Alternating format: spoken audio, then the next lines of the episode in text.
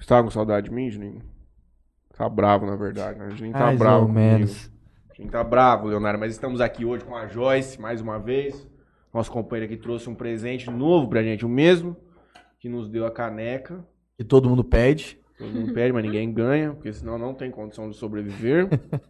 Hoje recebemos aqui um mimo da clínica Reabilitar. Uma caneca com o emblema do Interior Cat. Marca registrada, Juninho. É uma caneca, é uma Não, desculpa. squeeze, squeeze. É um squeeze que não squeeza. É uma garrafinha. Eu É vou levar ela pra loja. uma usar. garrafinha. E aí, Joy, tudo bem? Oi, boa noite, tudo bem? O que, que mudou na tua vida? Quando você veio aqui da última vez? Faz muito tempo não, Foi o ano passado, mas eu não lembro o Não. mês. Não, Foi no final foi do tudo ano. isso? Foi no final do ano. Eu Em acho que foi setembro. junho. Nossa, Foi tava achando que era esse ano. Foi depois. Não, Não. foi depois do meio do ano, acha? Foi depois do meio do ano passado. Eu acho que foi em junho, porque minha tia da Bélgica tava aí, lembra? Curou todas as crianças lá? Não, curar não, mas a gente teve bastante evolução. Então é isso que você vai contar pra gente hoje, o que, que tem de novo, como tem evoluído os pacientes lá, que vocês estão implementando, que vocês estão buscando trazer aí de novidade pra Jales. Vamos começar aqui então, o programa 207 hoje. Vou começar passando aqui brevemente os patrocinadores, depois o Matheus faz os dele e a gente dá andamento. Quero agradecer a Melfinet Internet Fibra Ótica, betcerto.net, um abraço pro Lucas da UR, Lucas da. UR. Posso mandar uma mensagem pra ele? Pode.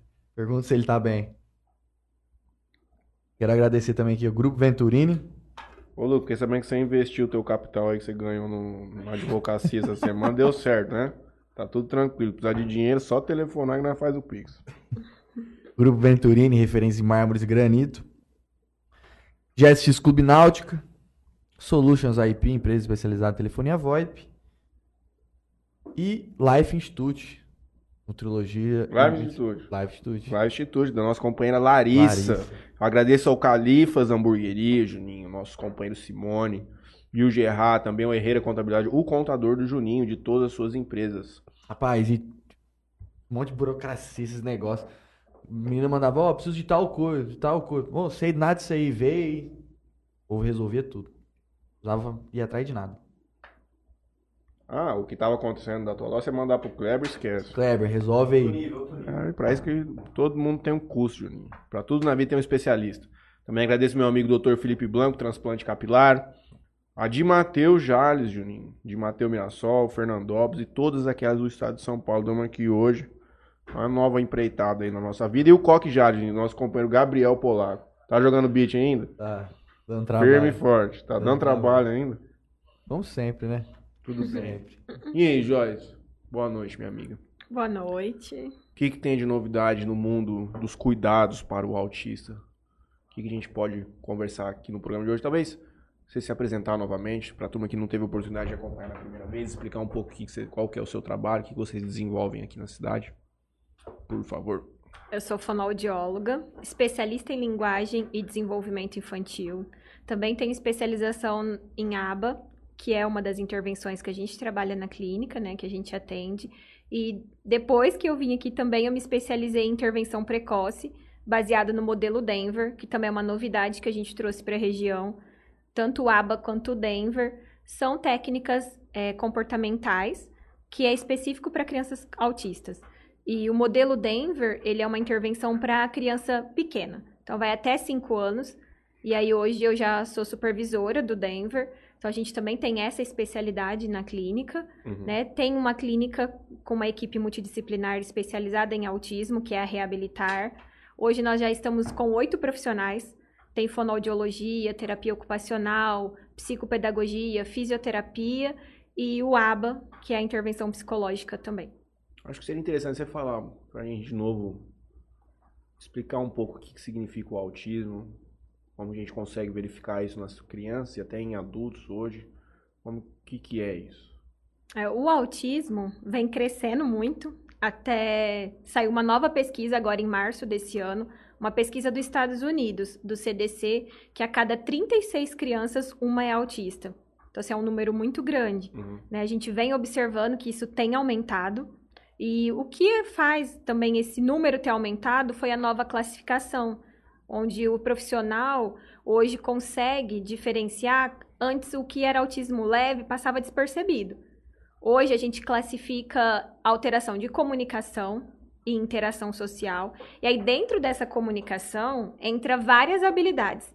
Entre o que a gente estava conversando antes, Uhum. né, de a gente entrar no ar, o contato visual. Então, assim, de não manter esse contato visual, não atender quando chama pelo nome. Então, a comunicação vai desde crianças que não falam, com crianças que falam. Então, assim, não é porque ele é autista que ele não fala. Tem autistas que falam. Uhum. Só que às vezes eles não conseguem usar essa fala de uma forma funcional. Então não usa como comunicação. Então aí ele entra no interesse restrito. Então, ah, se eu gosto de dinossauro, eu sei falar tudo sobre dinossauro. Uhum. Se eu gosto de planeta, eu vou falar tudo de planeta. Então, eu gosto de bandeira, né, de país, de estado, ele vai saber tudo sobre aquilo. E aí, às vezes, uma criança Tô dando risada porque tem na minha família. tem que tem interesses ou É. Não, que domina muito, tem uma dificuldade de comunicação muito grande. Socialmente falando, tiver uma conversa, como nós estamos tendo, nós três aqui, uma dificuldade extrema de contato visual, de articulação de palavras. Mas você perguntar pra ele exatamente dos dinossauros, ele fala nome, sobrenome, C, quando viveu, tamanho, peso, come quem, é comido por quem. Tô te falando sem sacanagem. E é uma dificuldade de comunicação, porque a comunicação você tem que saber interagir, você tem que saber responder o que o outro tá perguntando, né? Aí às vezes você tá falando. Ele tá falando tudo sobre dinossauro. Vem um amiguinho ou vem outro familiar pra conversar de outra coisa, é como se ele já não conseguisse falar, se expressar. né? Ele para de falar ou ele volta no dinossauro. Então eles têm esse interesse restrito. Né? Eles só querem falar sobre o assunto deles. Então, às vezes, passa despercebido. Porque aí ele fala. Desenvolve sem tratamento. Um tratamento tardio tem efetividade? Porque o meu grande ponto com relação a isso é ele não conseguiu desenvolver socialmente falando os traços. E Porque às tem- vezes ele não fecha, né, o diagnóstico, ele não tem todos os hoje ele traços. tem 18 anos, não, acho que nunca investigou. Porque é Quantos anos? leve. 18. Não, não é. Não, tem bastante, cara. Não é, não tem muito, é inteligentíssimo, mas o traço a maioria maior é inteligente. uma conversa informal. Essa é a dificuldade que eu vejo, nunca ouvi muito, mas o pouco tempo que você passa junto, você consegue nitidamente. Eu, eu alertei há uns 10 anos atrás. Você juro já sabia de algumas ó, coisas. Tem uma coisa errada aí. Não foram ver. É, e assim, E esse tratamento Esses- tardio? esses maiores, Uhum. né, assim, hoje de 18, porque assim, gente, por exemplo, né, nem precisa pensar tão longe. Há 4, 5 anos atrás, aqui na nossa região, não tinha um tratamento especializado para autista. Não. Nem em Rio Preto tinha. Então, você ia fazendo intervenções comuns. Então, essas crianças, às vezes, não evoluíam como era esperado. Porque para o autista, existe tratamento especializado. Então, assim, as técnicas são diferentes. Uhum. É diferente você atender uma criança de fono com atraso de fala, de comunicação, e uma criança autista. As características parecem ser a mesma, só que tem as técnicas específicas. Tem essas técnicas comportamentais, a intervenção intensiva, né? Então, assim, a intensidade de horas faz diferença para essas crianças. Então, assim, hoje já não passaria tão despercebido. Porque aí, então eles fazem assim a classificação: alteração de comunicação e interação social. Aí essa interação social entra várias subhabilidades, desde não conseguir ficar no ambiente até às vezes tem criança que tá junto com o grupo, na sala de aula, tá junto com as outras crianças, mas não está participando. Então, às vezes, ele tá ali no parquinho. A mãe fala, ah, ele interage, ele tá, vai no parque. Só que é aquela criança que às vezes tá balançando sozinho, Isolado. né? Fica mais isolado. Ou ele até fica ali, mas, por exemplo, tá todas as crianças batendo palma e ele tá olhando pra cima. Uhum. Né? Então, é, isso também é importante a gente observar que hoje a gente já tem esse olhar mais atento. E aí, o que eles colocam A e B. Né? Então, o B seria interesses restritos em atividades, hiperfocos, então, que é isso de gostar de dinossauro, o interesse repetitivo de enfileirar. Então, tem criança que gosta, tem criança que não. E aí também entra inflexibilidade. Então, assim, se alguma coisa sai fora da rotina, eles têm crise, eles ficam nervosos criança ou adulto que precisa se balançar, mexer os dedos. Porque antes a gente via autismo era aquele que se balançava. Uhum. Hoje, às vezes, ele pode ficar assim com a mão, só mexendo o dedo. Quem E fica é uma pegando muita coisa o dia inteiro com coisa na mão é autista? Tem não, não é só isso, Eu né? acho que eu sou. O dia inteiro com alguma coisinha rodando. Que isso que você falou é importante, porque assim, a gente tem que olhar o contexto todo. Uhum. Né? Então, por exemplo, só uma característica isolada não vai fazer o diagnóstico. Vamos fazer um diagnóstico teu ao vivo pra, Vai pra ver se vai. Vai dar, vai dar, lógico que dá. É, você já falou no começo que não gosta muito de olhar que você treinou, né? Ele falou. Você treinou o olhar. Não. Eu nunca tive problema com isso. Aqui eu me tornei especialista. Entendeu? Era normal. Você tem que olhar mais. Aqui eu aprendi a fazer isso de uma maneira muito boa. E isso mudou o meu comportamento do cumprimentar. Hoje eu cumprimento a pessoa dando a mão, olhando no olho dela, ela vira a cara, eu continuo olhando, ela consegue perceber, entende? Mas não que eu antigamente você tinha, tinha. não. Até com pessoas que você já tem mais afinidade, é assim. Não você é? chega assim, Você já percebeu? Olha assim. Tipo, fica olhando fixo. E aí, beleza? É. Não, beleza. Eu faço, não falo? Faz. E você vira o olhar, não vira? Vira. Tô falando. É, porque a gente eu. é rápido às vezes, né? Tipo, Ah, no tipo, cumprimento. Já deu a mão, já, tá bom, amigão. Valeu. É, você valeu. precisa ter um contato mais intimista, tem que olhar no fundo dos olhos da pessoa, João. E aí, Matheus, por exemplo, você falou, né, dessa pessoa, vamos supor, que tem 18 anos e hoje, né, não teve um tratamento. Às vezes ele não atrapalha a vida social dele. E o que tá. Não, ele tem. E às vezes pra ele ele não percebe, né? E hoje o que virou muito comum é isso. Por exemplo, a gente faz o diagnóstico da criança, mas o pai ou a mãe se enquadra. Então aumentou muito também o número de diagnósticos em adultos. Porque alguém da família foi, os neuropediatras, às vezes na consulta já fala: Uhum, olha, você percebe que você também tem? uhum. E existe, por exemplo, o fenótipo ampliado. Então, assim, o pai tem características de autismo, mas não se enquadra em todas para fechar um diagnóstico.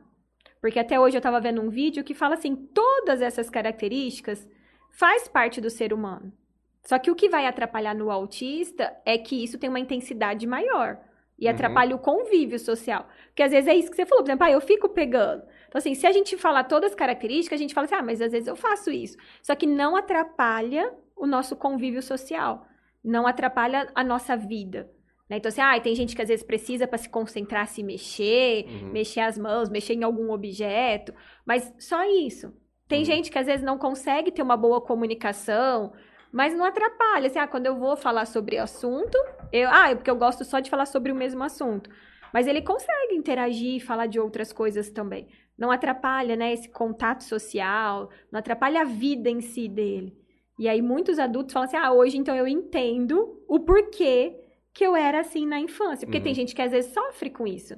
Que não entende, Sim. que gostaria, né, de fazer mais, de participar mais, mas foi tido como tímido, como esquisito, né? Se você pensar na sua, na sua sala de aula, né, na escola, quando a gente estudava, sempre tinha aqueles que eram quieto, que era estranho. Sim. né? E aí, às vezes, o não. Era um, né? Que aí Demais, falava, mano, demais, cara demais, louco, né? demais. Que esquisito. Ah, mas eu tenho Demais. certeza que você era um estranho. cara que vai de blusa de frio no calor, em Jales, né? Não dá, né? Normal não- Cabeça de frio, cabeça de frio. Normal, não é embora. 40 graus debaixo do sol e a pé ainda. Mano, não tá calor não, tá certo, tá, tá, Tá tá de tá Tá de de boa. boa. E uma das coisas que a gente observa também, que antes, assim, né, tem pessoas que às vezes falam, ah, mas ele não é autista porque ele abraça, Uhum. porque ele gosta de beijo. Que antes era muito assim, né? Eles eram isolados e não gostavam de toque. Hoje a gente já vê que tem a hiper ou a hipossensibilidade. Então, tem crianças que gostam do barulho, tem crianças que se incomodam. Uhum. Então, assim, tem, e a gente tem que fazer uma avaliação. Porque tem uns que, de ouvir um barulho, vai colocar a mão no ouvido e bater. Tem uns que vai chegar pertinho da caixa de som porque aquele estímulo é bom pra ele. Uhum. né? Então, tem hoje muitas, assim, nuances, muita dificuldade. Tem bastante variável isso aí pra, pra poder encaixar no, no, no- no diagnóstico. Tem. cara. Tanto que por isso que eles mudaram o nome, né? De 2013 pra cá, mudou pra transtorno do espectro autista. Então, é esse espectro é que são várias habilidades, várias dificuldades dentro da mesma pessoa. E eu sempre falo para as famílias, assim como nós, né? Cada um é de um jeito, eles também. E aí a gente tem que ter uma avaliação clínica muito bem feita, porque também não tem exames. né? Então, assim, não é fácil, principalmente nos leves. Tem uns que é clássico, que de você bater o olho, qualquer um identifica. Mas os leves é só uma avaliação clínica bem detalhada, com um olhar bem diferenciado. Às vezes a gente- também a gente não vai diagnosticar na primeira, assim, são quatro sessões na clínica que a gente faz, de quatro a seis, para fazer essa avaliação. Só que muitas vezes, dependendo do caso, se for muito leve, a gente pede uma terapia diagnóstica para a família. Então, faz um tempo de intervenção e vê como essa criança vai responder. Porque, por exemplo, dentro da área de fonoaudiologia, não existe só o autismo. Então, a criança que não fala, ela pode ter várias alterações, não só o autismo. Uhum. Né? Então, assim, a gente tem que fazer essa avaliação para descartar. Porque hoje o autismo é o mais falado. Mas tem esquizofrenia, tem outras coisas que podem entrar nesse, nesse quadro. É, aí dentro da fono tem apraxia de fala, tem atraso motor de fala, tem transtorno de linguagem, né, que é muito parecido com algumas características do autismo. E no autista que a gente vê muito, assim, que é claro para nós, né, eu vejo com, hoje com a experiência que eu tenho, é a atenção compartilhada. Então, uma criança pequenininha de dois anos, se ele pega um brinquedo, ele quer levar para o adulto ver. Uhum. Ele quer mostrar o que ele está fazendo. Para o autista, isso é muito difícil. Ele não tem esse interesse de compartilhar com você, de mostrar, ó, que legal, que bonito. Ele brinca ali, mas às vezes sem função com o brinquedo. Então, é uma habilidade que a gente treina bastante neles, que é o brincar. Porque a maioria deles tem muita dificuldade em brincar, porque eles não têm muita imaginação. Então, até o simples brincar, às vezes, de fazer comidinha, porque se a comida não tá ali. Então, para eles, essa imaginação é difícil. Uhum. Então, assim, só o fato, às vezes, de pegar o copinho e assoprar, fingir que tá quente, é difícil. Uhum. Porque para eles é tudo muito concreto. E aí, tipo, ah, o copo tá vazio. Que eles levam tudo ao pé da letra também, né? Então, assim, até às vezes a fala, nossa, é difícil. Mas eu levantei esse ponto eh, no seguinte sentido. Existe tratamento quando já está tão solidificado esse tipo de comportamento na pessoa? Você chega um paciente com 18, chega a mãe e fala assim, puta, agora eu vou tratar ele. Com 18 anos, e aí? Na clínica a gente não atende, porque a nossa opção é para atender crianças. Nosso Certo. público é infantil, principalmente intervenção precoce. Uhum. Só que tem profissionais, poucos, mas tem porque passou muito tempo. Então, assim, né, comportamentos provavelmente já a estão muito melhora. É, É a difícil. melhora vai ser bem lenta, né? Dependendo do caso. Mas teve um caso de Fernandópolis há muito tempo atrás que ele ficava até preso, né? Ele ficava amarrado, tudo saiu até no Jornal Nacional. Uhum. E aí alguns profissionais do ABA ajudaram. Então ele teve uma ajuda, Uhum. né? Não sei se você vai pesquisar, mas Vou chama André, pesquisar. O moço. E aí ele A teve. família amarrava. É, porque ele era muito grave. Uhum. Então, assim, ele se batia, ele mordia, porque ele não teve um tratamento adequado. E aí a família não conseguia, né, manter. Mãe de autista que ficou acorrentado por mais de 13 anos, luta na justiça por tratamento gratuito. Existe alguma correlação? É até um pouco. É um pouco pesado isso que eu vou levantar esse ponto. Esses casos que a gente tem visto de, de vítimas de bullying e agressões em escola, é, crimes que estão acontecendo, o autista ele tem. Eu quero colocar da seguinte forma: dentre essas pessoas que cometem essas coisas, existe um número de autistas dentro, tipo, Que essas poderiam pessoas. fazer isso, assim. É. Tô meio lento hoje. É, por exemplo, se um quadro autista, ele por se concentrar muito mais, ele se, ele a coisa de pensamentos agressivos, eu acho que não entraria muito na questão do autismo, não. É, eu também acho que não, assim. Já vai para um outro Porque quadro, eles um vão mais muito, esquizofrenia, é. uma outra situação. Eu acredito. Porque o autista, ele vai muito assim, nos hiperfoco deles, é mais pra parte mais de inteligência. Uhum. né? Então, assim, eles gostam às vezes de números, eles fazem conta, criança pequenininha faz conta assim que Vou você mudar. fica O horrorizado. autista é mais agressivo, uma criança autista é mais agressiva que uma criança comum? Não, Que uma criança nem não sempre. autista comum não é o certo fala. Nem sempre. Nem sempre. Porque a gente Uhum. tem os que são muito carinhosos Uhum. e tem os que são agressivos, mas porque às vezes não sabe lidar com a técnica adequada. né? Então, porque, por exemplo, se a gente pegar uma criança que é inflexível à mudança, né? Então, assim, ah, igual, vai pra escola sempre pelo mesmo caminho. Uhum. Então, a mãe vai sempre pelo mesmo caminho. Um dia a rua tá impedida e a mãe tem que dar uma volta. Pode ser que ele entre em crise. Que ele chore, que ele se morda dentro do carro e a mãe não percebeu que era isso. Então assim, ah, nossa, por que ele tá chorando? Chorou de repente? E às vezes foi por uma mudança de rotina. Uhum. E aí tem que ter toda a técnica para explicar. Então, assim, tem criança que às vezes entra em crise na escola porque era educação física e o professor faltou. Então, assim, era uma rotina. E tá lá, às vezes, no quadro de rotina da sala de aula, a foto da educação física. E o professor não foi naquele dia e não explicou para ele anteriormente. Porque se você explicando, também isso facilita. Uhum. Outro dia uma mãe comentou com a gente, ela- eles foram viajar e na viagem, no passeio, eles iam pro shopping todos os dias. Saía pra ir pro shopping. Ela veio embora pra casa dela. Quando chegou na frente da casa dela, ele começou a gritar: "Shopping, shopping, shopping", porque ele achou que tinha saído pra ir pro shopping. Uhum. E ela não explicou, então assim, teve que andar de carro e falar, agora nós vamos pra nossa casa. Aí voltou e entrou. Então assim, tem essas crises que aí parece que ele pode ser mais agressivo, porque essa crise pra eles é muito exacerbada, né? É muito... E aí às vezes a mãe fala assim: "Ah, ele tem crise ou ele tem birra?" Né? Porque uma criança de dois, três anos faz birra, Uhum. uma criança típica. Uhum. E o autista, ele tem essas características também de uma criança típica Pode confundir. pode confundir. E aí, às vezes, na birra, você tem uma forma de lidar, então você ignora. Na crise também, igual tem criança em crise, que se você abraçar, fazer uma massagem, ele vai acalmar. Mas se ele não gostar do toque, você vai piorar isso. Uhum. né? Então, assim, depende muito. Então, eu não falaria que eles são mais agressivos. Uhum. Eu acho, assim, né, pelos estudos, que é essa parte comportamental. Aí, por isso que o ABA ajuda muito, que é essa técnica comportamental, né, que a família recebe orientação, ela é treinada. Aí ele tem uma assistente terapêutica que vai na casa dessa criança. Então, hoje, o tratamento adequado para o autismo é a intervenção intensiva, uma intervenção comportamental intensiva. O que é intensiva? É de 10 a 20 horas de terapia Semanais? semanais. Uf. Então, assim, É com tempo. é muito tempo. É muito. Então, assim, é com uma assistente terapêutica, né? Então, que isso é importante a gente falar. É uma escola à tarde. É. É. Né, assim, e aí tem criança pequenininha de dois, três anos que às vezes não vai na É escola, individual? faz individual. Uf.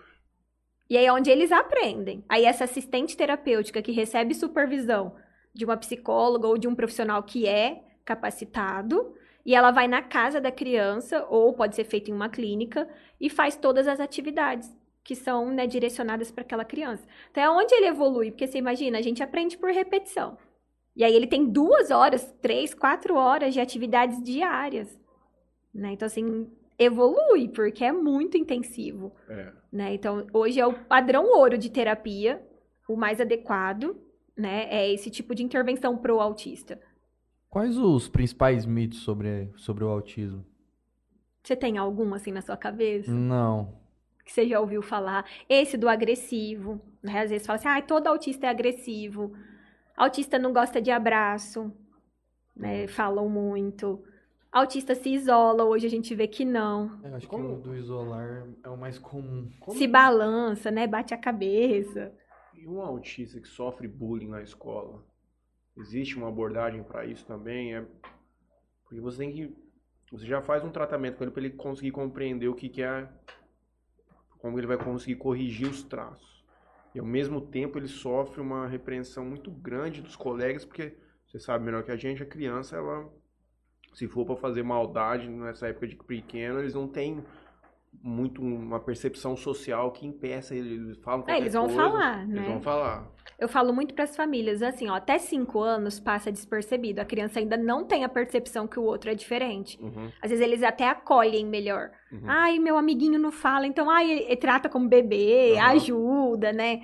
Mas aí depois, tipo, seis, sete anos, eles começam a perceber. Aí começa, às vezes, não querer fazer atividade com aquela criança, não brincar com aquela criança, né? não estar junto, não convidar, às vezes, para aniversário.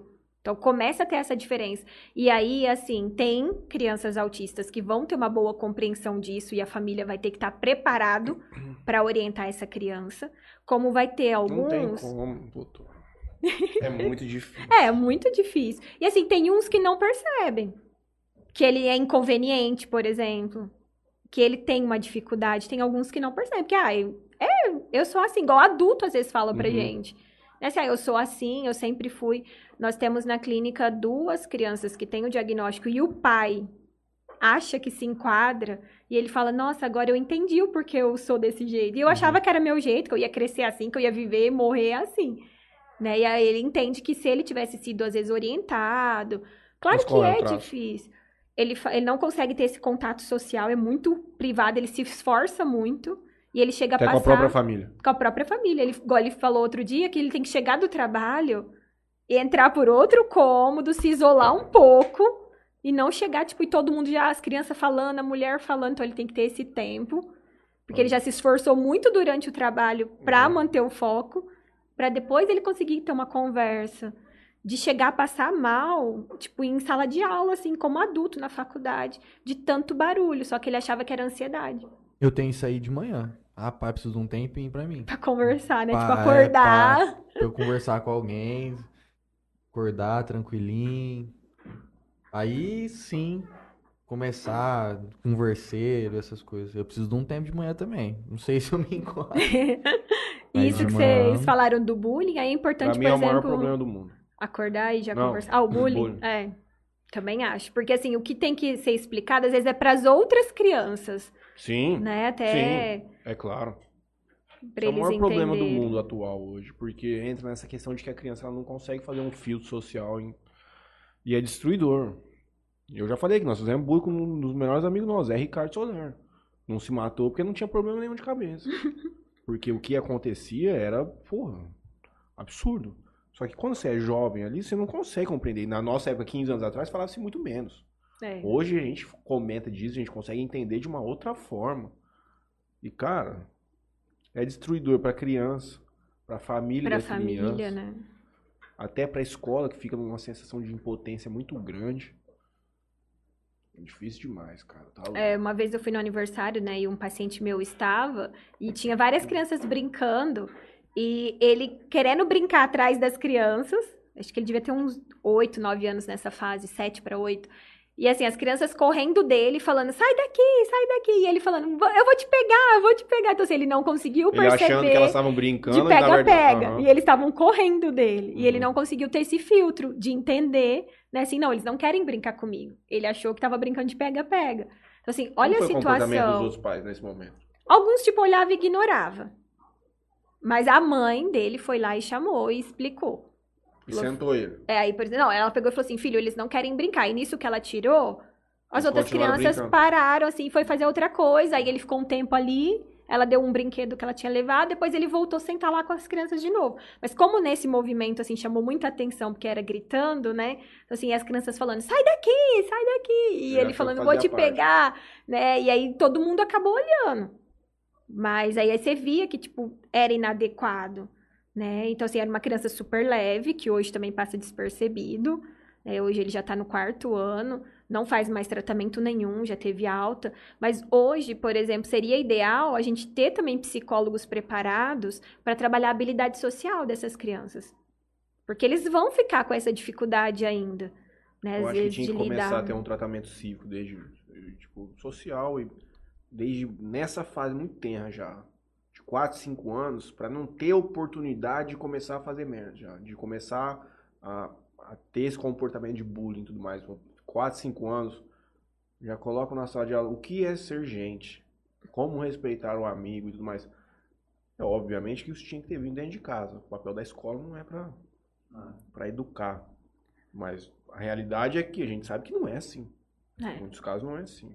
Pai, pai fala que mal tem tempo para as coisas, piorou E é pra... verdade. Para conversar sobre isso. É, É. o nosso dia é corrido, E né? é verdade. Mas... Se o pai e a mãe trabalham, não tem tempo. É. O filho E- é criado por terceiro. E às vezes não vai conversar sobre isso, né? Não. Igual a, é, dia 2 de abril foi comemorado o Dia Nacional né, da Conscientização do Autismo. Uhum. Tanto que a gente tem feito várias promoções, palestras, para levar isso, né, da conscientização. E esse ano o tema foi menos preconceito e mais informação. Uhum. né? Então, assim, para levar essas informações. Então, eu tenho feito palestras em escolas. E às vezes as professoras questionam isso, né? Porque, é igual eu falo para elas, vocês vão ter que estar preparados. O mundo vai ter que estar um pouco mais preparado, porque se o número é a cada 36 crianças, uma é autista. Toda sala de Então, aula tem assim, um. toda sala de aula vai No ter mínimo um um. ou tem já, né? Uhum. Então, assim, tem que estar preparado para isso, até depois para explicar isso para as crianças e as famílias. Porque, assim, igual uma mãe falou, ah, se eu não tivesse na minha família uma criança autista, eu não ia saber o que era. Eu não estaria engajada nesse mundo. Então, assim, até não acontecer com a gente, né? A gente não vai buscando informação. Ou você ainda continua com aquela visão, né, atrasada do que é. De que não é né? nada. Que aí fala assim, nossa, mas ele não tem cara. Aí até a gente fala, autismo não tem cara. Ah, mas ele é tão bonitinho, ele não parece autista. Mas não tá na cara, né, da pessoa, tá nas características, no comportamento. E eu acho que não ter um exame também dificulta, né? Porque assim, é dife- diferente. Você vai lá e faz um exame, você sai Uhum. com alguma, né, uma ali. patologia, alguma coisa. E o autismo é só comportamental. Mas eu acho que ainda pior do que não ter o exame, eu acho que tem mais o, o agravante do pai e a mãe talvez não quererem ver a realidade. Acho que isso aí acontece muito. Acontece muito. Porque eu falo não- assim, tá vendo a dificuldade, né? Porque assim, tá vendo que a criança é diferente. Mas no fundo, você não quer aceitar, né? Você não quer que seu filho tenha alguma coisa. Eu falo que a gente também não é preparado pra isso, né? Assim, pra ter um filho Mas tem especial. mudado isso? Você tem percebido os pais buscando mais um primeiro atendimento para uma tentativa de entender o que acontece?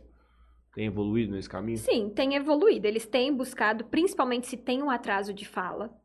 Então, assim, o E nosso. é uma marcante dentro desse espectro A autista. maioria. Então, assim, é uma O que marcante. significa atra- atraso de fala? Não crono- falar, né? Não, sim, mas cronologicamente falando, qual que é? Eu nem sei Com quanto dois- tempo criança começa a falar. Com dois anos, a criança já forma as primeiras frases. Então Tá. já junta palavrinhas. Mamãe quer, esse Uhum. meu, mesmo que invertido. Então, bola minha, Uhum. ou mesmo com trocas na fala, mas já forma né, uma frase simples com duas palavrinhas, por volta de dois anos. E aí tem criança que com dois anos não fala nem mamãe e papai. Tá. Então, assim, já tem um atraso significativo. Então, às vezes, os pediatras encaminham mais cedo, também já Uhum. tem mudado isso, né? Os pediatras estão pedindo para as famílias buscarem mais ajuda. Então, as famílias se preocupam muito. E hoje, com a internet, né, e coloca lá, meu filho não fala. Aí, às vezes, Pronto. aparece autismo, já é a Uhum. primeira coisa. Já acha que. Aí começa a ler, começa a se enquadrar, né? Fala, nossa, meu filho faz isso. Aí é, muitas vezes procura a fono primeiro, né? Porque ah, ele não fala, então eu vou na fono. Então, por isso que a avaliação do fonoaudiólogo é muito importante. Uhum. Porque aí a gente não pode fechar o diagnóstico, mas a gente pode alertar essa família, Uhum. buscar um neuropediatra para poder fechar o diagnóstico e uma intervenção precoce. Tem mudado. E qual que é a análise que o neuropediatra faz diferente da tua? Ele vai, Honestamente falando. ele vai olhar o DSM-5, que é o manual do médico, vai pedir uma avaliação da fono para Uhum. fechar o diagnóstico. É que tem que ser médico. Não, Né? tudo Não. bem. Mas no final das contas, as avaliações, os processos multi- em si de análise, de análise vão ser muito parecidos. Muito parecido, porque também não tem um teste específico que o neuropediatra. Por isso que muitos neuropediatras pedem primeiro uma avaliação multidisciplinar, porque ele não vai fechar o diagnóstico sozinho. Ele só vai fechar o laudo, mas ele precisa de uma avaliação de outros profissionais. Para você começar um tratamento depois, ele precisa passar nesse neuropediatra. É, às vezes a gente te- tem família que fala assim: ah, não, eu acho que não é autismo. Não vou buscar o médico. Aí o que, que a gente orienta? Olha, nós vamos trabalhar em cima do que a gente está vendo de alteração. Então, às vezes, eu tenho certeza que a criança é autista, mas os pais não foram buscar um diagnóstico. Né? Então, aí eu falo: ó, eu vou trabalhar essas características que eu estou vendo de alteração. Uhum. Mas o que a gente orienta, né? Que se a criança tiver o laudo de autismo, eles têm alguns direitos, que é importante. né? Então, assim, um tratamento custeado pelo plano de saúde. Então, às vezes, uma família que tem plano de saúde, mas não tem dinheiro para pagar o tratamento todo. Então, se ele entra judicial, ele consegue o tratamento. Então, Uhum. assim, é um benefício, Uhum. né? Você ter esse laudo. Ele precisa ter o laudo do médico. Uhum. E aí o médico que determina horas de intervenção, qual profissional. Então, o que tiver constado lá, né, no laudo médico, é o que o plano de saúde vai liberar para essa criança. Tem neuropediatra aqui em Jales? Tem. Tem uma só, a doutora Marília. Interessante chamar aqui. Eu acho também. Eu entrei aqui no o Google, é. Pesquisei um, um diagnóstico online. Cara, 50 perguntas, o cara já te dá um. Aí. Tem escalas, né? Então, assim, tem Aqui deve escalas ser que muito são. algoritmo, vai enquadrar algumas vezes em alguma coisinha, ele É, já vai te dar não, um. mas é que no fundo, como não tem um exame de sangue, então os caras vão fazendo meta-análise. Tipo, pega 10 mil pessoas. Aí esse autista tinha qual traço? Esse, esse, esse. Esse outro tinha qual? Esse, esse, esse. Aí quando você responde, ele vai checando de acordo com com que a média tem. É assim. tem Aí, que- às vezes tem família que procura isso, assim, tá desesperado, tá preocupado e faz. Uhum. Aí chega às vezes pra gente, olha, eu já pesquisei, né, e vi. Já vai te dando diagnóstico. É. já. Já E assim. É, e às vezes a maioria não, às vezes a maioria fica quieto e aí na devolutiva, quando você vai explicar o resultado da sua avaliação, ela fala, ah, eu já pesquisei. E eu vi que meu filho se enquadra. Porque é isso que a gente falou, às vezes a- a família vê. Eu falo, os pais, eles são os maiores especialistas dos filhos. Uhum. Então, assim, você vê que tá diferente, você vê que a criança, seu filho não responde quando você chama. Então, às vezes tem família que fala assim, ai, parece que ele não escuta. Surdo Porque eu é. chamo, é, fala surdo não é, mas assim, eu chamo, ele não me olha. Só que toca uma música da galinha pintadinha no mínimo do volume da televisão, ele sai correndo desesperado. Então, assim, ele escuta. Só que o porquê que ele não olha? É muito devastador quando você dá essa devolutiva. É. Na maioria dos casos. Sim, é, eu imagino hoje, assim, como se fosse um choque para a família. Porque eu só também fui ter essa realidade quando eu escutei de muitas mães, assim, eles vão na devolutiva, né? Então, assim, que é a hora que a gente vai falar da suspeita, depois que você faz a avaliação, a gente faz essa devolutiva, e depois eles voltam para o tratamento. Uhum. E aí algumas mães começaram a falar. Na hora que você falou autismo, uma mãe uma vez falou e eu fiquei muito prestando atenção, porque antes pra mim era tão técnico, né? Assim, ó, eu vou falar o resultado da minha avaliação, eu acho que ele tem autismo. Tem mãe que chora, né, assim, mas eu me comovia, tudo. Mas a partir do momento que essa mãe falou, falou assim, depois que você falou a palavra autismo, eu não escutei mais nada que você falou. Porque parecia que, tipo, minha cabeça bugou, eu não escutei mais nada. Aí eu cheguei em casa, fui absorver aquilo, passei a semana inteira chorando, pesquisando e vamos continuar o tratamento, não vamos, né? Vamos ver o que a gente vai fazer. Tem família que não tá preparada, mas a maioria continua o tratamento. Ou passa um 10 tempo, casos volta. leves, a gente consegue fazer uma taxa aí de, de, uma, de uma evolução satisfatória de grande número? Sim, de grande número. Os graves a gente também consegue ter uma evolução, só que ele não vai ser tão independente igual um leve, ele vai ter né, umas limitações. Uhum. Então, assim, a gente tem caso na clínica que chegou um pouquinho mais velho, assim, com 5, 6 anos, sem um tratamento adequado, e hoje, depois de um ano de intervenção, é uma outra criança. Sabe uma coisa que mexe muito comigo? Quando eu vejo idoso que conduz filho, ou o síndrome de Down, assim, a pessoa com síndrome de Down acaba falecendo um pouco mais cedo que é congênito da própria doença. Mas às vezes você, você vê um, um senhor de 80 anos com um filho de 60, às vezes uma deficiência grave, às vezes um autismo grave. E é uma das coisas que mais mexe comigo, porque você pensa assim, cara, olha, olha, já en- entra na questão de dedicação de vida, do tanto que aquela pessoa entregou pra outra a vida inteira. Ela abdicou de muita coisa pra permitir o filho ter uma vida. Só que a pior parte ainda vai chegar. Ele vai falecer primeiro.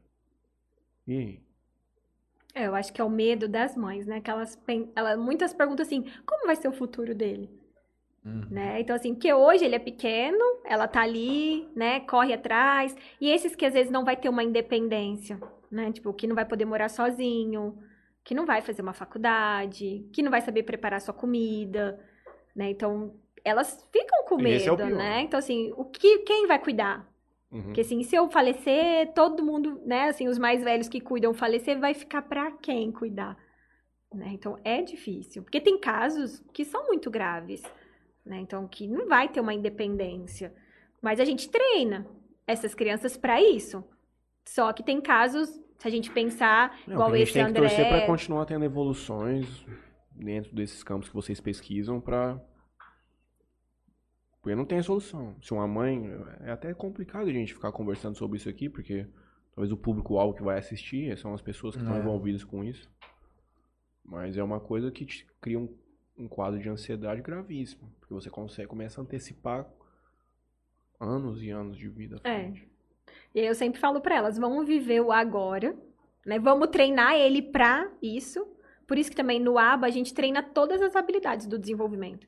Tanto no ABA quanto no Denver, a gente treina todas as habilidades de independência. Então, treina a ir no banheiro, treina a comer, a preparar seu lanche. Então, eles têm todo um treino, né? Nessas atividades de duas, três horas por dia, é tudo treinado. Então, assim, treina desde lavar a louça, lavar as mãos. Tem criança que fica parado na pia do banheiro e não sabe iniciar uma lavagem de mãos. Então, a gente treina tudo isso. Eles são muito visuais, então a gente usa muita cartinha, muita imagem. Uhum. Lá no banheiro da clínica, é tudo adaptado, tem todas as cartinhas, tipo, abrir a torneira, colocar a mão embaixo da água. Uns já fazem isso independente, outros têm que olhar a imagem ou você tem que falar, e agora? Abre o vaso, dá descarga. E aí ele segue toda uma rotina. Então, assim, é treino. Então, pra deixar o mais independente possível. Quando a criança adquire consciência de que ela é autista? Ai, não tem como eu te falar, porque umas eu acredito que nem vão adquirir. né? Mas já teve caso Teve Você- casos que já perguntou pra atendendo- família. e a criança assim. Tem alguma coisa diferente comigo. Acontece isso? Comigo, assim, e com as terapeutas que eu conheço, até outra, de outras cidades nunca aconteceu, mas tem criança que pergunta para a própria família o porquê que ele é daquele jeito, ou se, por que, que ele faz tanta terapia, por que, que ele vai na clínica e o irmão não. Então eles começam a perguntar, principalmente os leves, Uhum. Assim, Sim, o tem um tipo de porquê- raciocínio É. no- até normal. às vezes até mais avançado, né? E Uhum. outra coisa, assim, essa preocupação também de quem tem irmão, como a família explica isso pro irmão? Que a criança é autista. Quando o irmão pode se comportar, pra auxiliar e não atrapalhar no caso. É. E aí você pega, se você considerar um cenário de dois irmãos jovens, já cria um problema muito grande pro outro também, que tem que ter uma maturidade mais cedo, porque ele vai ver uma dedicação muito maior com o outro. Isso, a gente vê muito acontecendo, até nas próprias crianças de 6, 7 anos, porque a mãe às vezes leva a criança todo dia na clínica para fazer terapia e o outro às vezes fica em casa. Uhum. Então, assim, por que sai com o meu irmão? Né? Ou então vê foto, por exemplo, da criança, nossas terapias é todas lúdicas, tudo com brinquedo, né? E aí, por que meu irmão brinca lá nesse lugar e eu não? Então, assim, tem que tomar cuidado, E como né? é que funciona o aconselhamento para uma mãe como essa? De como ela tem que conduzir com o outro irmão? A gente sempre orienta as mães, por exemplo, nesse momento, principalmente se a criança está com uma AT em casa fazendo atividade, É, a assistente terapêutica, Ah, que é ok. a AT, que vai aplicar essas atividades em casa. Então, assim, esse momento, a mãe sair com essa outra criança, se dedicar para essa outra Uhum. criança. Né? Então, assim, ter um momento, uma tarde junto, e comer um lanche, um, um sorvete. Mas é, é explicado? A gente sempre orienta para as mães. Porque a gente percebe Você isso. para ser franco com a, com a outra criança. É, sempre assim, né? Explicar, porque tem mãe também que coloca o outro irmão pra treinar. Então, tipo, ó, se ele não vir pedir, você não vai dar, se ele não falar, dá. Sabe? Uhum. Se torna que o outro irmão fica um Ajuda também, terapeuta da criança, né? E às vezes não tem uma vida também, né? Assim, tipo, um momento de brincar. Porque a gente sempre pede, né? Assim, a família tem que participar muito. É dois trabalhos, é o do com a criança e com a família.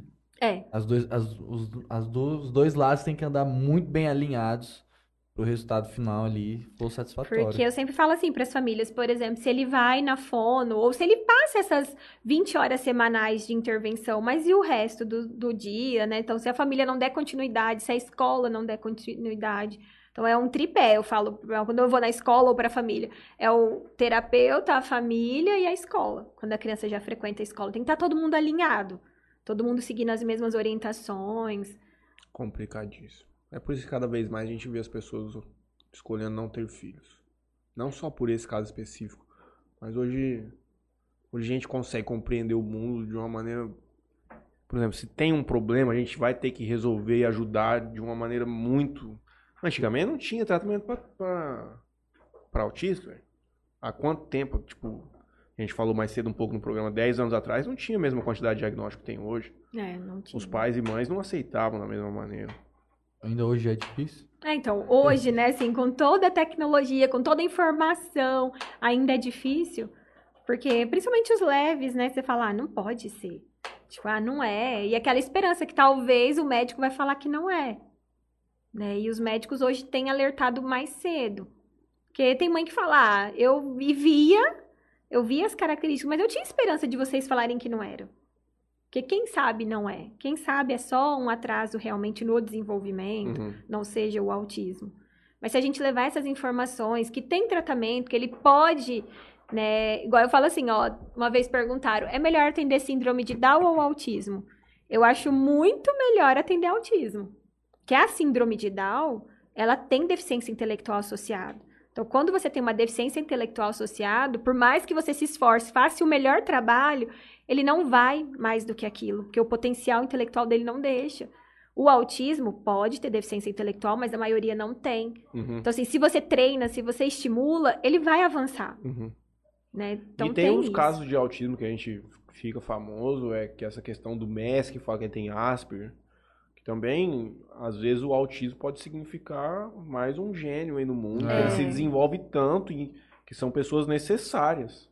É porque eles têm esses hiperfocos, então assim, ah, se ele é ótimo, porque, por exemplo, ah, o Messi, né? Uns falam que tem, outros falam que não, a gente não tem certeza. Não tem fechado não isso aí? Então, uns falam que sim, uns falam que não, porque já entrou a imprensa falando Uhum. que não, mas ao mesmo tempo a família falava que sim. Uhum, Assim, mas ele, pra mim, ele tem característica. Uhum. Até assim, quando ele foi receber lá o troféu do melhor jogador do mundo, tipo, ele, o sorriso dele, assim, né? Tipo, não é comemorando, feliz, Uhum. a expressão Todo facial. frio, né? Eu sou meio assim também, viu? É. Meio frio? Você É. recebeu um trem O desse? melhor do mundo. Melhor né? do Cara, mundo. Apesar que ele recebeu tantas vezes que às vezes. ele- Mas é, seria legal ver como que ele recebeu pela primeira vez. Era um pouco mais animado, mas era estagnado. Porque, pô, às vezes sete vezes. Até o cara quando ele que- comemora, né? Assim, se for ver Não, que... você vê o jeito que ele anda. Você vê no jeito. Desculpa, ele dando tapa tapa na cabeça do do assim. É, o jeito que ele... E aí ele é tão percebe. focado, né? Por exemplo, a parte motora dele é boa e ele é focado naquilo e ele é o melhor.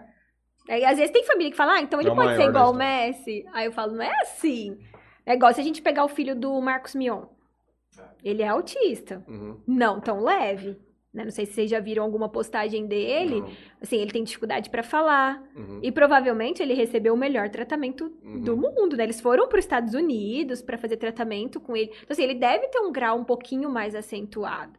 Então, Uhum. assim, às vezes eu falo pra família, eu falo, ó, às vezes não é que ele vai ser o melhor, mas, né, com o tratamento a gente vai ver evolução. Então, assim, se ele tem os hiperfocos, a gente consegue fazer com que ele fique bom. Então, às vezes ele é muito bom em conta, ele pode ser o melhor engenheiro. Né? Então, assim, que ele vai construir, tipo, pensando. Tem aquela série do The Good Doctor, né? Vocês já Já viram? ouvi falar, mas nunca assisti. Autista. É, que aí, por exemplo, ele é autista e ele consegue visualizar cirurgias, tipo, e saber aonde tá. Então, às vezes, muitos pacientes não acreditam, até falar, ah, não vou ser atendido por um autista. Mas aí ele faz as melhores cirurgias, porque ele visualiza É o um rapazinho caminho novinho, é? novo. É. Só que ele tem dificuldade, por exemplo, na interação. É uma série muito legal de ver, né? Só que aí, às vezes, a família se apega nisso. Não, então, ai, meu filho pode se tornar? Pode. Uhum. Né? Então, assim, ele pode Tem que se pegar o tornar. lado bom da vida, senão você ficar pessimista, aí... É, você pegar só o lado ruim, né? Tipo, só os É. autistas graves. Mas assim como, às vezes tem médico que fala, ah, meu filho vai poder ser E médico. tem quadro, a minha última, tem quadro... Por exemplo, você fecha um diagnóstico com uma criança de 4 anos, 3 anos, leve, e continua evoluindo, se torna mais grave, evolui assim, tipo, vai aumentando os traços, isso pode acontecer? Pode. Falam-se muito assim, ó, um autista leve, sem tratamento especializado, pode virar um autista grave.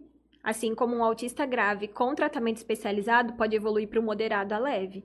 Uhum. né? Então, assim, ah, tem, ah, tem muitos tratamentos também falsos, né? Que falam assim, ah, eu vou tirar seu filho do espectro, né? Mas eles não têm cura. Uhum. O autismo não tem cura, vai ser para a vida toda. Mas a gente consegue mudar essas características. Então, por exemplo, ah, um autista leve, que teve diagnóstico com 3 anos, 4 anos, até com 5 anos, porque ele se comunicava bem, porque foi aparecer na parte social. Então, às vezes, com 5 anos, falava só sobre dinossauro.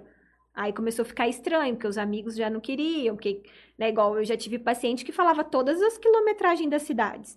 Então, você, ah, quantos, ele chegava e falava, quantos quilômetros tem de Jales a Fernandópolis? Aí você nem conseguia responder, ele já falava, 30 quilômetros. Então, assim, era uma criança de 6 anos. Então, na escola, imagina conversar com ele. Qual criança que sabe as quilometragens, né? E quer falar sobre isso? Uhum. Então começa a chamar a atenção, né, da família, dos professores. Então aí começa a ficar diferente. Aí ele pode ter uma intervenção e passar imperceptível. E é, falando sobre isso, aí eu lembrei, né, assim, tem criança que às vezes tão pequenininha, eles podem ter hiperlexia, eles aprendem a ler sozinho. Então tem criança que fala, assim, lê placas, lê coisas que ele nem foi para escola ainda. Com três anos ele já sabe ler. né? Então isso também chama a atenção. E muitos gostam muito de inglês. Então é criança que às vezes a gente avalia com dois anos e meio, três anos, fala o alfabeto todo em inglês e não É, fala então. mamãe e papai. Então isso chama a atenção, porque às vezes. Celular? É, às vezes vídeos que eles veem e eles aprendem com facilidade. Caramba. Né? Então, assim, às vezes a criança que chega falando pra você o alfabeto em inglês, mas não chama a mãe e o pai. Então, assim, não é comum. Não, não é. Né? Então, assim, porque a criança primeiro fala mamãe, papai, e depois, se for pra escola, tiver o estímulo. Porque por mais criança típica, por mais que fique em celular, ou fique vendo vídeos em inglês, ele não sai falando assim, né, rapidamente. Uhum. Eles aprendem muito rápido. E eles têm muito interesse em números, letras e inglês. Inglês, olha. Inglês. Mas é por causa do celular, de contato com as coisas hoje, eu acho. A gente pega criança hoje, a gente fala, nossa, mas teu filho é muito inteligente. Um ano e meio já mexe melhor que idoso e tudo mais, melhor que eu, por exemplo. Aí você pode ver, pode ser um caso de autismo. Que ele tem uma facilidade Uma de interpretar facilidade. a coisa ali, de como funciona. Mas ele- as crianças hoje, né, tá muito tecnológico. Então, eles veem a gente mexendo, eles aprendem rapidinho. Tipo, você apertou aqui pular, ele já vê Uhum. que se apertar ali, pula. Então, ele vai com o dedinho, né? E, às vezes tem autista que não sabe, não tem essa percepção do contato. Então, assim, não olha o que você faz. Então, assim, ah, saiu do vídeo, ao invés dele fazer igual a mãe fez, ele tá com o celular longe. Né? Porque, assim, tipo, eu não sei mudar. Uhum. Acabou a bateria, a maioria joga. alta, Tem o quê? irritabilidade. Irri- É, alguns têm. Uhum, Né? Que às vezes eles vão se irritar muito fácil pela falta de comunicação, muitas vezes. uhum. Você, ah, tá acabando a bateria, ou o celular desligou. Como eles não conseguem, às vezes, se expressar verbalmente, tipo, mãe, acabou a bateria, saiu do meu vídeo, já joga. É recomendado pet? Cachorro, gato, essas coisas? Não Tem alguns nada? estudos que sim, Não. né? Tem estudos, tem a terapia com cães, principalmente, então que pode ajudar, mas não são para todos. Pra qual tipo de. É aquele que tem hipersensibilidade? Então, porque às vezes se ele tiver uma hipersensibilidade, não gostar do toque, né? Tipo, do pelo ou do Aí ele cachorro já vai- lambendo, ah. ele já não vai gostar. Mas tem alguns que criam uma afinidade muito grande e Uhum. pode ajudar. Né? Que eles facilitam isso. Tem dentro desses, desses espectros autistas, assim, crianças que não desenvolvem tanto vínculo afetivo com pai e mãe? Sim, É dentro do autismo isso? também. Que a gente já teve crianças que é a mesma coisa de não ser o pai e a mãe. Da mãe pegar na mão e ele limpar, assim. Porque não gosta do toque. Então não importa se era do pai ou da mãe, se era do Uhum. terapeuta, de qualquer pessoa. Então, às vezes, eles têm essa dificuldade, né, de se relacionar, de saber, às vezes, aquele amor. Claro, tem, né? Eu falo, eles têm o carinho, o amor, mas eles têm a dificuldade na interação social. Uhum. né? Mas não só com o pai e com a mãe, É, necessariamente. aí é isso é, uma- é, tipo generalizado. E aí tem uns que são bem carinhosos, né? Assim, que identifica que é o pai e a mãe, que reconhece a hora que chega, até os que às vezes é a mesma coisa de entrar o pai e a mãe na recepção e eles Uhum. não, não mudarem o comportamento. Não olhar, não saber, às vezes, identificar quem é. O que, que é essa novidade do Denver que vocês estão aplicando? Quais, quais são as diferenças do ABA? Você me explicou da outra vez, mas eu não me lembro. Explica pra gente o que, que significa esses dois, essas duas abordagens, o que, que elas mudam uma da outra. elas seguem a mesma linha, o que a gente chama de análise do comportamento. né? Tanto o ABA quanto o Denver segue essa linha da análise do comportamento. O que muda é que o Denver ele é mais naturalista. Então a criança aprende de uma forma mais brincando, Tá? não é tão estruturado, tão treinado. Uhum. Hoje também a gente já tem o ABA naturalista, também que tenta trazer isso, assim, que a terapia se torne um ambiente mais natural, uma brincadeira, não Uhum. tão estruturado, tão rígido. Né? Porque antigamente o ABA ele era bem mais estruturado. Mas às assim- vezes a rigidez não é o que. Mas às vezes o que você busca é diminuir um pouco dessa É, necessidade os de rigidez você muita- acaba reforçando É, isso. às vezes os que têm muita rigidez, eles vão aprender mais rápido por esse método. Só que às vezes pode aumentar Aham. isso, né? Tipo, a gente já, eu já vi criança que dentro da sala de terapia responde super bem, porque é estruturado, é um ambiente diferente. Quando sai, já não responde tão bem, quando tá em casa. Uhum. Então, uma das coisas, assim, que eu me identifiquei muito no Denver foi a intervenção precoce. Então, poder pegar essas crianças menores e aplicar dessa forma naturalista. Então, assim, é, de uma forma simples para vocês entenderem. Então, a criança escolhe o brinquedo. Então, a- tem lá vários brinquedos, a gente vai na motivação da criança. Uhum. Então, ele escolheu essa garrafa, não precisa ser nem necessariamente um brinquedo. Aí ela. eu tenho que saber meus objetivos, então, e usar essa garrafa como o reforçador, Uhum. como uma motivação. Então, ele tá girando a garrafa, eu vou fazer alguma atividade. Então, se eu quero que ele imite, por exemplo. Né, Então, e ele tá usando a garrafa. Eu vou pegar a garrafa e vou fazer assim, faz assim. Aí ele tem que pegar e fazer igual. Ao invés de eu falar assim, faz assim. Tipo, tirar né, a garrafa e fazer só um movimento. Então, eu tenho que usar aquele reforçador. Eles falam muito de ir na motivação. Porque aí, quando você tá motivado, você aprende mais rápido. Então, às vezes, a criança está interessada nessa garrafa e eu quero dar a caneca. E ele vai ficar querendo buscar. E aí Já pode gerar criar- crise, né? Uhum. Mau comportamento. Então, se ele quer isso, eu quero ensinar ele a apontar, eu vou usar isso para ele apontar. Não vou usar o quadro, não vou usar outro objeto. Uhum. Então, a gente vai nessa motivação. E aí eles aprendem de uma forma mais rápida. E aí a gente vê assim, por exemplo, não é para todas as crianças. Então, tem crianças que a gente avalia Que que o. ABA é melhor. Que ele vai se identificar, ele vai, se vai evoluir mais rápido com estrutura.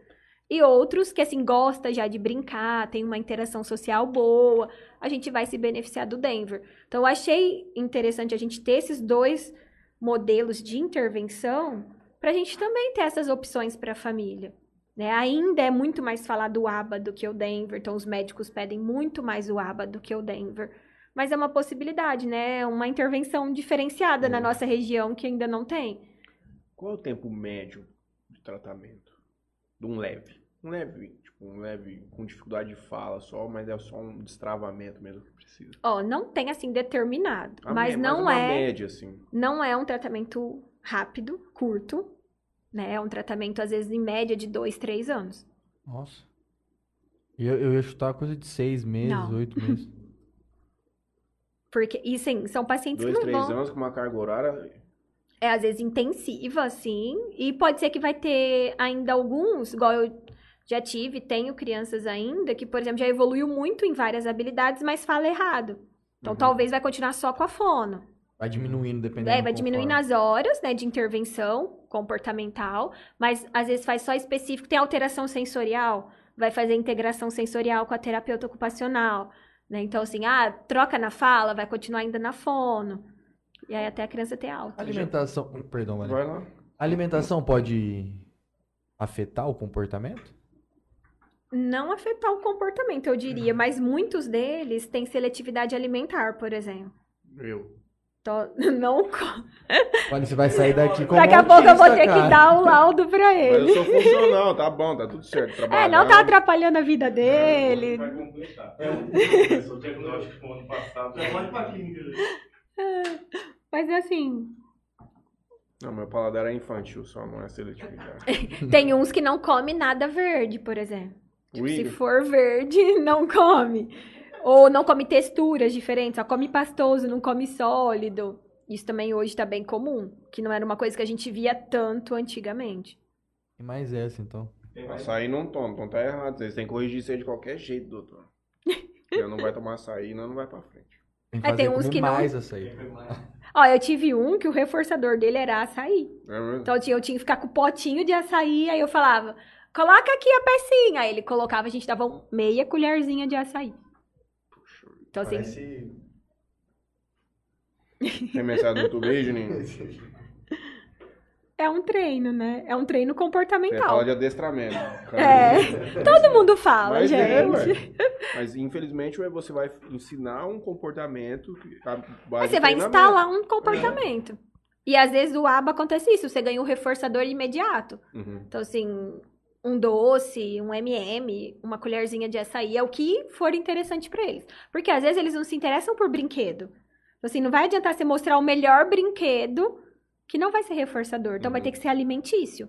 Então, às vezes a gente começa também com isso, né? De bolacha, pra MM. pôr cerveja. Deixar um copo lá de cerveja, né? O povo vai...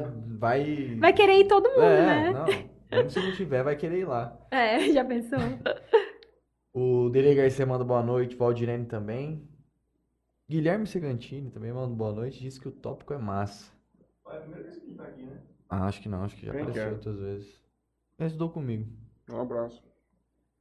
Dinho pergunta assim: Boa noite. Pergunta. Quidinho. Não sei. Não dá pra saber nada. Certeza que é esse- meu irmão. Só tá escrito. só tá- é? É meu cunhado. É, eu Tá acho. escrito só Dinho.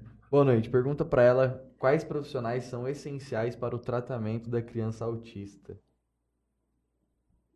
Então, os essenciais, fono, terapeuta ocupacional, fisioterapeuta. Hoje também a gente vê uma relação muito grande da fisioterapia no autismo. Antes não era falado sobre alteração motora. Uhum. Então, assim, porque não é uma alteração também visível, né? Então, assim, ele anda. Ah, Só que às vezes eles andam estranho, né? De uma Retraído. forma, é, né, diferente. Eles sentam em W muitas vezes, que é sentar com o joelho pra trás, né? Você É mais senta- uma lá do.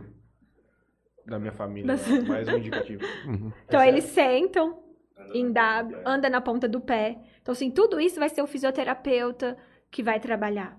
Que isso vai, né? Imagina você andar na ponta do pé muitas horas por dia, vai dar Poxa vida, encurtamento, vai dar uma Eu tinha Uma alteração. amiga de, de escola que ela, quando era pequena, só andava de ponta de pé, cara. Tá louco. E aí, tipo, pra eles é natural. Calma lá. Só andava de ponta de pé quando era criança. Aí depois É igual sentar em. W. sentar em W pra gente, se vocês depois fizerem o teste, é muito difícil pra eles, eles passam horas. E isso vai acarretando dificuldade na postura, Hum. né? E até falando da fisioterapia, hoje nos Estados Unidos tem muita relação da fisioterapia, a importância da parte motora global com a parte da fala. E hoje, né, com o fisioterapeuta lá na clínica, a gente conseguiu ver isso também, essa mudança. Criança que às vezes não falava, que eu treinava, treinava, treinava, e a hora que você treina a parte motora global, porque, por exemplo, uma criança que tem alteração aqui no pescoço e fica muito olhando para baixo, você vai treinar o contato visual, mas a dificuldade não é realmente de focar o olhar, é de pode ser de postura, né? E aí o apontar, às vezes a criança tem um encurtamento no braço, e aí ele não aponta e você fica anos treinando Uhum. né? Porque a parte da fala é um motor refinado. E aí, se ele não faz uma parte global, né, é mais difícil para essa criança. Então, hoje a gente vê a relação não saber pedalar. Então, assim, tem relação com a dificuldade de falar.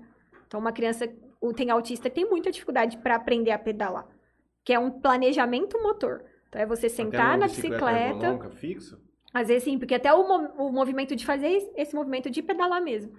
Porque é um, a gente chama de planejamento motor. Então, você fazer esse movimento, o seu cérebro tem que mandar um comando diferente. Pra você ter ideia de coisas tão simples pra nós que se tornam complexas pros outros. Até a fala, né? Eu falo assim, falar pra nós que falamos é tão simples, você não pensa o que você vai falar. Uhum. Só que é o ato mais difícil. Porque precisa vir o ar do seu pulmão, passar no diafragma, passar aqui na prega vocal, aí sair o som, e além de sair o som, você precisa mandar um comando do cérebro, motor, aonde vai sua língua, aonde vai seu lábio.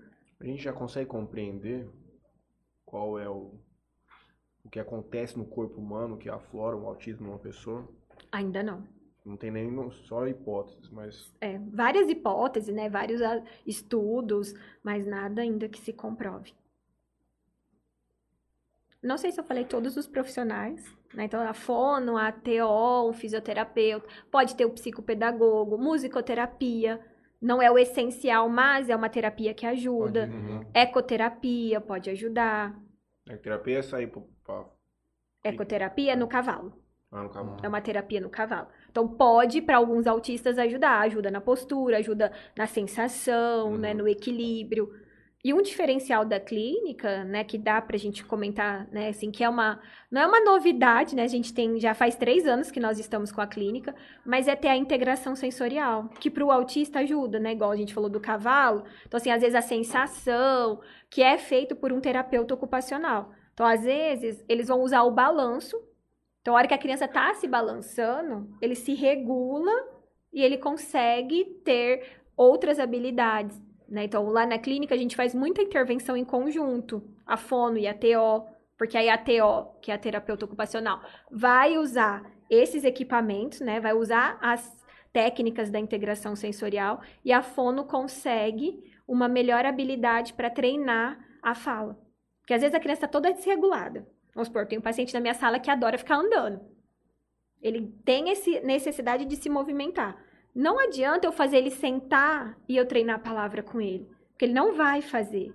Então, às vezes, eu tenho que colar figura pela sala, tenho que preparar circuitos para ele pular bambolê, pular dentro da- de um quadrado, depois ir lá e falar. Uhum. Então, aí, né, um, do- um diferencial que a gente tem feito e tem dado muito resultado é esse atendimento conjunto, de dois profissionais juntos, que conseguem trabalhar duas habilidades juntas e a criança consegue evoluir mais rápido. Cada caso é um caso. Quantas né? pessoas? Quantos, Sim. já, já atenderam quantas crianças nesses três anos?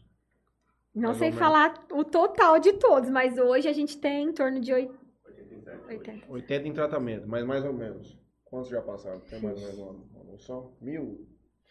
Ah, mais de mil? 10. Mais de mil? Ali com a gente só nesses três anos, um cento e pouco. Mas assim, agora está com 15 anos na área, né? Deve ter atendido já. Ah, bastante. É Não, que mas tem assim, 80 em tratamento hoje. é que muitos demoram pra ter alta, né? Então, assim, tem Ah, paciente que tá com a gente. é, é. Tem paciente que tá com a gente desde Desde que início, começou. Eu tenho paciente autista que tá comigo há uns Não, cinco, mas é que eu imaginava anos. um número muito mais alto. Não, porque essa demora, né? Uhum. Pra dar alta. E então, até assim, que você também não tem capacidade de atender. mais. A gente tem limitação de horários, Uhum. né? Então, assim. E cada um, às vezes, por exemplo, vai três vezes na fono. Uhum. Né? Então, assim, já pega três horários. Igual hoje. O mesmo paciente que vai assim, na a segunda, duas horas da tarde, toda segunda, duas horas Sim. da tarde. É o aquele horário dele. Né? Aí, às vezes, ele vai segunda, quarta e quinta. Né? Porque como a intensidade de horas é importante, então, às vezes, eles vão três, quatro vezes na semana. Então, a gente também tem um certo limite, né? Que a gente consegue atender, não dá. Sim, sim. Igual hoje, a gente tem uma lista de espera. A gente já... Todo mundo, todos os Nossa, profissionais... Isso deve pra- ser desesperador. É, porque eu falo assim, gente, e agora? Como eu vou ajudar essas crianças? E os pais, né? Às vezes falam, meu Deus, e agora? Mas a médica pediu pra eu fazer essa intervenção. Tem gente que liga desesperado. Fala, ai, avalia meu filho. Pago dobrado, tô, vou É. à noite, vou de madrugada. Vem de sábado. Mas, igual, hoje nós temos três fonos. E a gente, nós três, Não tem horário. não temos horário. Tem que contratar mais fone. É, vai ter que contratar daqui a pouco, né? Como que a tecnologia é, pode ajudar essas pessoas? Eu vou atualmente. Então, por exemplo, num caso desse, que você não tem horário é, disponível ali para atender mais um, dois, três, que seja, tem algum tem alguma ferramenta, tem alguma coisa que, que, as, que as mães podem estar fazendo com os filhos baseado na tecnologia antes de chegar até vocês? É, tem alguma coisa que a tecnologia pode ajudar aí na- no, no tratamento?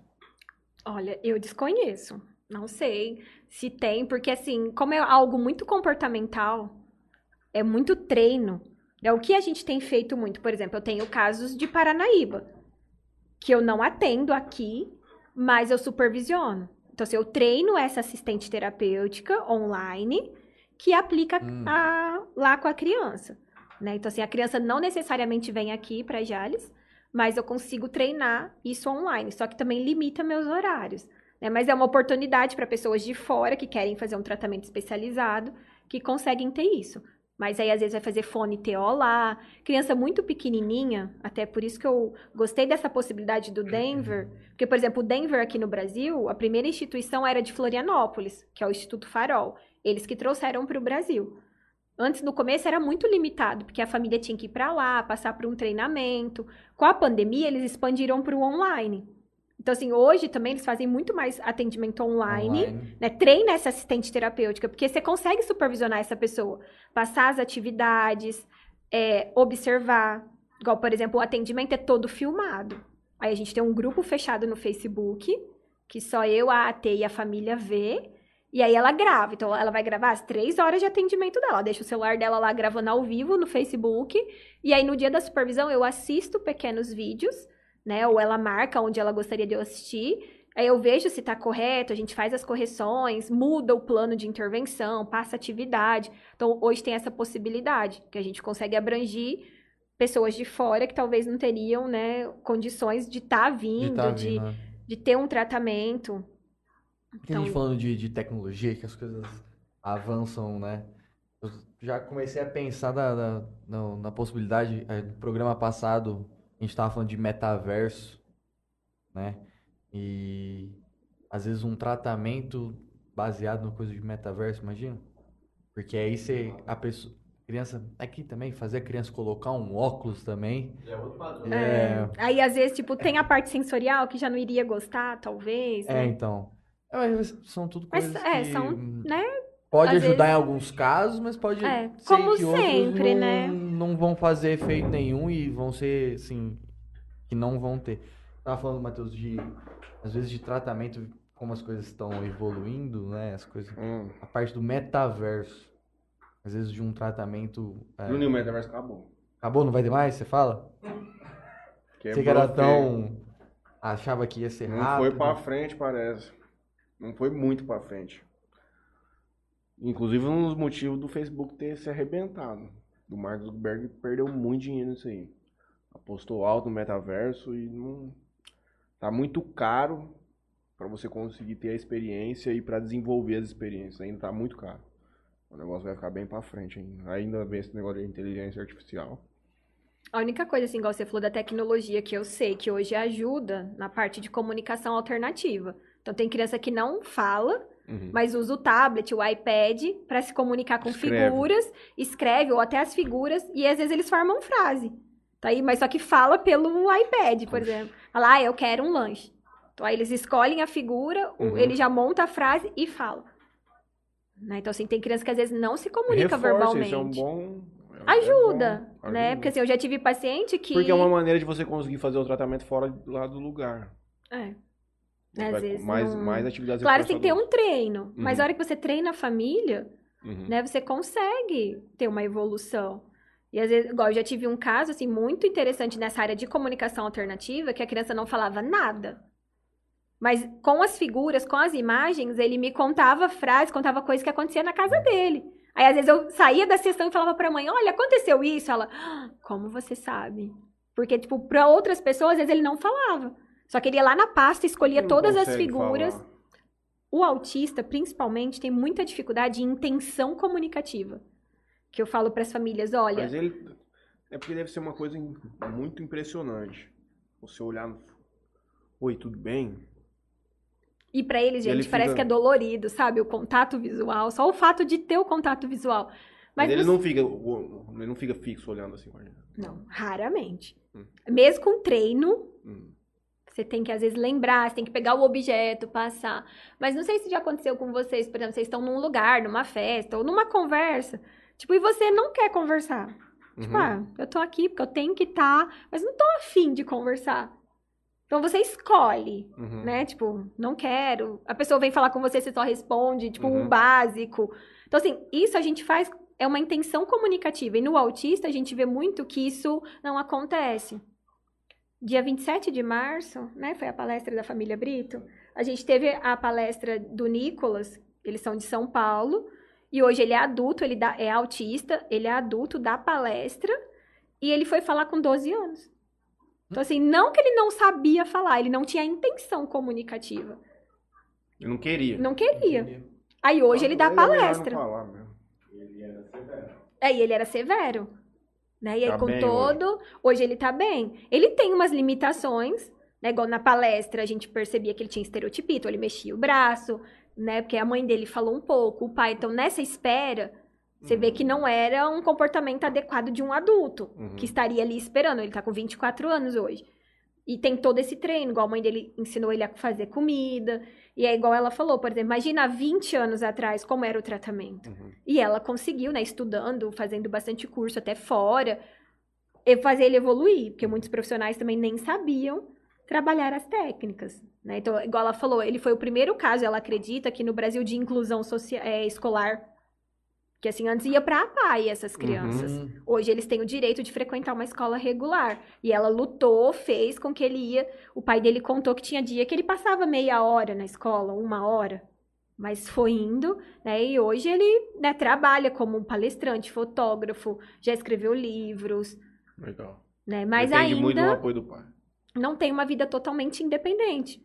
Né? Ainda mora com a família, precisa da família para algumas coisas, né? E ele conta, por exemplo, o dia que ele foi andar de metrô a primeira vez. nossa, Treinaram ele, Só que o pai e a mãe foi escondido atrás. Ele falou que percebia, sabe quando você percebe alguém vindo atrás de Uhum. você? E ele olhava, às vezes ele via a cabeça da mãe dele. Só que aí eles escondiam. Aí ele foi indo até que tem dia que ele consegue, tem dia que ele não consegue ir sozinho. Então imagina, né, assim, com 24 anos, quem mora em São Paulo se vira super bem, né? Vai pro trabalho. Não, com 15 já rola. É, assim, dependendo né, a estrutura da família, vai super bem. Então, assim, é treinos, é isso que a gente falou. Existe treino, né? Existem essas técnicas específicas que a gente ajuda essas pessoas. Muito bom. É sobre isso, Juninho. É isso. É como você se colocar no papel de um pai, de uma mãe. Não é fácil, né? Não. A gente, Pra nenhum dos lados. a gente não consegue compreender, na verdade. Que a gente não viveu isso. É, não exatamente. conhece. não- Bom, você tem um. O chat GPT vai uma- trazer a solução, Vai resolver o mundo. Pode ficar tranquilo. Mais 10 anos não tem mais doença no mundo. Ah, tá. Com esse número só aumentando, né? Esse, esse número aumentando aí é pela, pela Quantidade de acesso à informação que as pessoas estão tendo, né? Então, por exemplo, no caso, quando eu e o Matheus era mais novo, poderiam, se tivesse essa carga de informação que a gente tem hoje, Teria poderia, mais autismo diagnosticado. Sim. então é tudo, esse esse aumento é pelo, pela carga de informações A gente que... acredita que sim, né? Todo mundo que estuda nessa área fala que sim. Porque, principalmente em 2013, teve essa mudança do diagnóstico, né? Então, assim, o que o médico segue é diferente, o que os profissionais estudam é diferente. Eu gosto de falar igual eu falei pra vocês anteriormente, por exemplo, se pegar, eu sempre trabalhei com criança, mas se pegar quatro, cinco anos, não é tanto tempo assim. A gente não tinha tratamento especializado aqui na região. Uhum. Então não era falado, a gente não tinha teste para avaliar. Dentro da área de fonoaudiologia, você não tinha um teste específico para avaliar essas crianças. Então, com o estudo, as pesquisas, foram mudando esse olhar. né? E hoje, sim, a maioria dos profissionais tem que ter um olhar diferenciado. Principalmente se você pegar uma criança que fala. É onde eu falo que é mais difícil de diagnosticar. Porque você fala, ah, mas ele fala, então ele não precisa de intervenção. Só que aí ele fala só assunto restrito Uhum. né? Assim, não tem a comunicação. Então, a gente acredita muito que é isso, porque falam-se muito sobre outras coisas, né? né? Assim, ah, é genético, é alimentação, mas não tem como provar, né? Então, assim, hoje a gente acredita muito que é os estudos, né? Que mudou o olhar, tem um olhar diferenciado para esses casos leves. Então, hoje a gente tem mais estudo, tem mais recurso, né? Facilidade, a internet, de você pegar um artigo científico lá dos Estados Unidos, que eles estão eles estão muito à frente da gente, né? nesse- em tudo, mas nos estudos, então você pegar, aí você não entende inglês, você consegue traduzir, Uhum. né? Então, assim, tem muito mais facilidade, né? E a gente tem estudado mais. É coisa que eu- antigamente- Aqui eu entendo essa pergunta, tipo assim, se estão nascendo mais, Mais pessoas. isso. Eu Acredito que muito pouco tempo para ter mudado tanto assim. É questão mesmo de maior acesso ao diagnóstico. É, É. facilita, né? Assim, ah, é mais É mais fácil. o principal para ter mudado isso é a questão do preconceito e a questão de ter você ir buscar uma ajuda antes. Antes Antes era... você queria esconder, hoje É. você quer ajudar. É, e assim, quando as famílias estão engajadas mesmo, né? Tem família, claro, que ainda tem o preconceito, que é difícil, mas quando elas pegam, né, assim, pra Uhum. publicar, pra falar, então, assim, eles se engajam mesmo e ajudam, né? Então, assim, igual essa oportunidade que vocês estão dando pra gente falar sobre esse assunto, porque quanto mais informação a gente levar, porque assim, ah, tem uma pessoa que escuta, ah, eu conheço alguém na família que tem esses sintomas, eu vou pesquisar, né? Ah, eu não sabia que podia ser, né? E começa a pesquisar sobre isso, começa a alertar o outro. E, gente, se você tem alguém que você conhece, perca a amizade. Mas converse. Porque lá na frente, a pessoa talvez te veja de uma outra forma. Você vai estar tentando ajudar. É complicadíssimo. É, E buscar ajuda. É, e até os profissionais, né? Assim, hoje também tá mudando, mas tem muito profissional que fala, nem sei se é assim que eu posso dizer, mas que fala o que a família quer, Quer ouvir. ouvir. Que terrível. Isso é, isso é Né? um Então, crime. assim, às vezes você vê, mas a- você sabe que a família é difícil, que a família não vai aceitar, então você fala o que eles querem. Ó, não, é só um atraso de fala. E às vezes atrasa o diagnóstico dessa criança, atrasa o desenvolvimento dessa criança. E eu falo, é a vida, né? Uhum. desse indivíduo. Então, assim, às vezes não ter uma intervenção correta, não começar no início certo, vai dificultar lá na frente. É, as consequências que isso vai trazer no futuro. Eu já tive paciente que na hora que eu falei da possibilidade do diagnóstico, foi pro médico, o médico falou que não e nunca mais voltou. Ou voltou daí dois, três anos, Uhum. né? Eu falo pra... Aí, às vezes, a mãe fala, ah, eu podia ter te escutado. Eu falo, não, você não estava preparada naquele momento. Mas, né, dá tempo da gente ainda intervir. Mas quanto antes, melhor. É um ano perdido nisso aí, é muito tempo. É porque pro cérebro isso é muito É, importante, É a né? parte que aprende, é a parte mais fra... mais suscetível a aprender. É, porque até cinco anos a gente aprende muito mais rápido, né? Então, assim, se você intervir nesse momento, até cinco, seis anos, na verdade, é duas coisas. Você vai estar tendo o reforço dos comportamentos. Não é que ele não vai evoluir durante esse período que ele não buscou o tratamento. Além dele não tratar, ele vai piorar no, no quadro que ele tinha. é porque ele vai se acostumando com aquilo, né? E depois pra você tirar esse comportamento, como a gente falou, é muita É um alteração ano- comportamental. É. Depois pra você tirar esse comportamento e instalar um novo, demora, né? Não é uma coisa rápida. Mas é isso, Juninho. Tem mais alguma mensagem pra gente no YouTube? Não. Então é sobre. Só a nível de informação, a gente veio ano passado e dava 1 por 40, né? 40 por 1, cara. Hoje já tá 36 por 1. a nova- Saiu um novo estudo. Saiu mês passado. E até 2030 vai ser 30 por 1. Não, não vai não. Não vai não. Não vai resolver isso aí, patrão. Fica tranquilo. Hoje, é, 70 milhões no mundo de pessoas é diagnosticado com autismo. Ah, eu tenho alguma coisinha, tenho certeza. No mundo tem e quase 10% aí tem. Eu e o Spawn, certeza. Alguma coisinha ali, tem. certeza. certeza. Eu tenho, mas eu também tô junto. Mas se bem é esse, a gente nós vamos mudar o mundo conscientizando que tá tudo bem. É isso. Jorge, Obrigado, obrigado. Joyce. Até a próxima, vem no final do ano agora pra fazer um balancete novo da Do turma, o que, ano. que tá acontecendo. E quinta-feira não tem programa e segunda-feira que vem, Carol? Ih, capaz. Não, Carol ficou me com lembro. 27. É, não. Não me lembro, não. Vereador Carol sei, Amador. né? olhada. É, não vai ter porque é véspera de feriado e tem festa do E o peão. Matheus vai estar. Trabalhando. Não vai vir, Matheus? Claro que Vai ter, não, vai ter festa do peão lá em Mirassol também, não é uma Que eu também não vou trabalhar. Trabalhar. 24 horas trabalhando. É. Gente, muito obrigado. querido. Jorge, Obrigado mais uma vez. Vou passar aqui rapidinho os agradecimentos. Passa, Você faz o seu. Quero agradecer aqui Bebida Sabor aqui, portfólio deles em primeiro plano na tela. Oliver, corretora de seguros. E Toquinho Center Car. Não tem ninguém pra agradecer. então. Tem sim, tem dois aí. O Parcela aí, Soluções Financeiras e Que a Frama tanto. Comunicação. Verdade. Valeu, gente. Obrigado, Obrigadão, Joyce. Obrigada.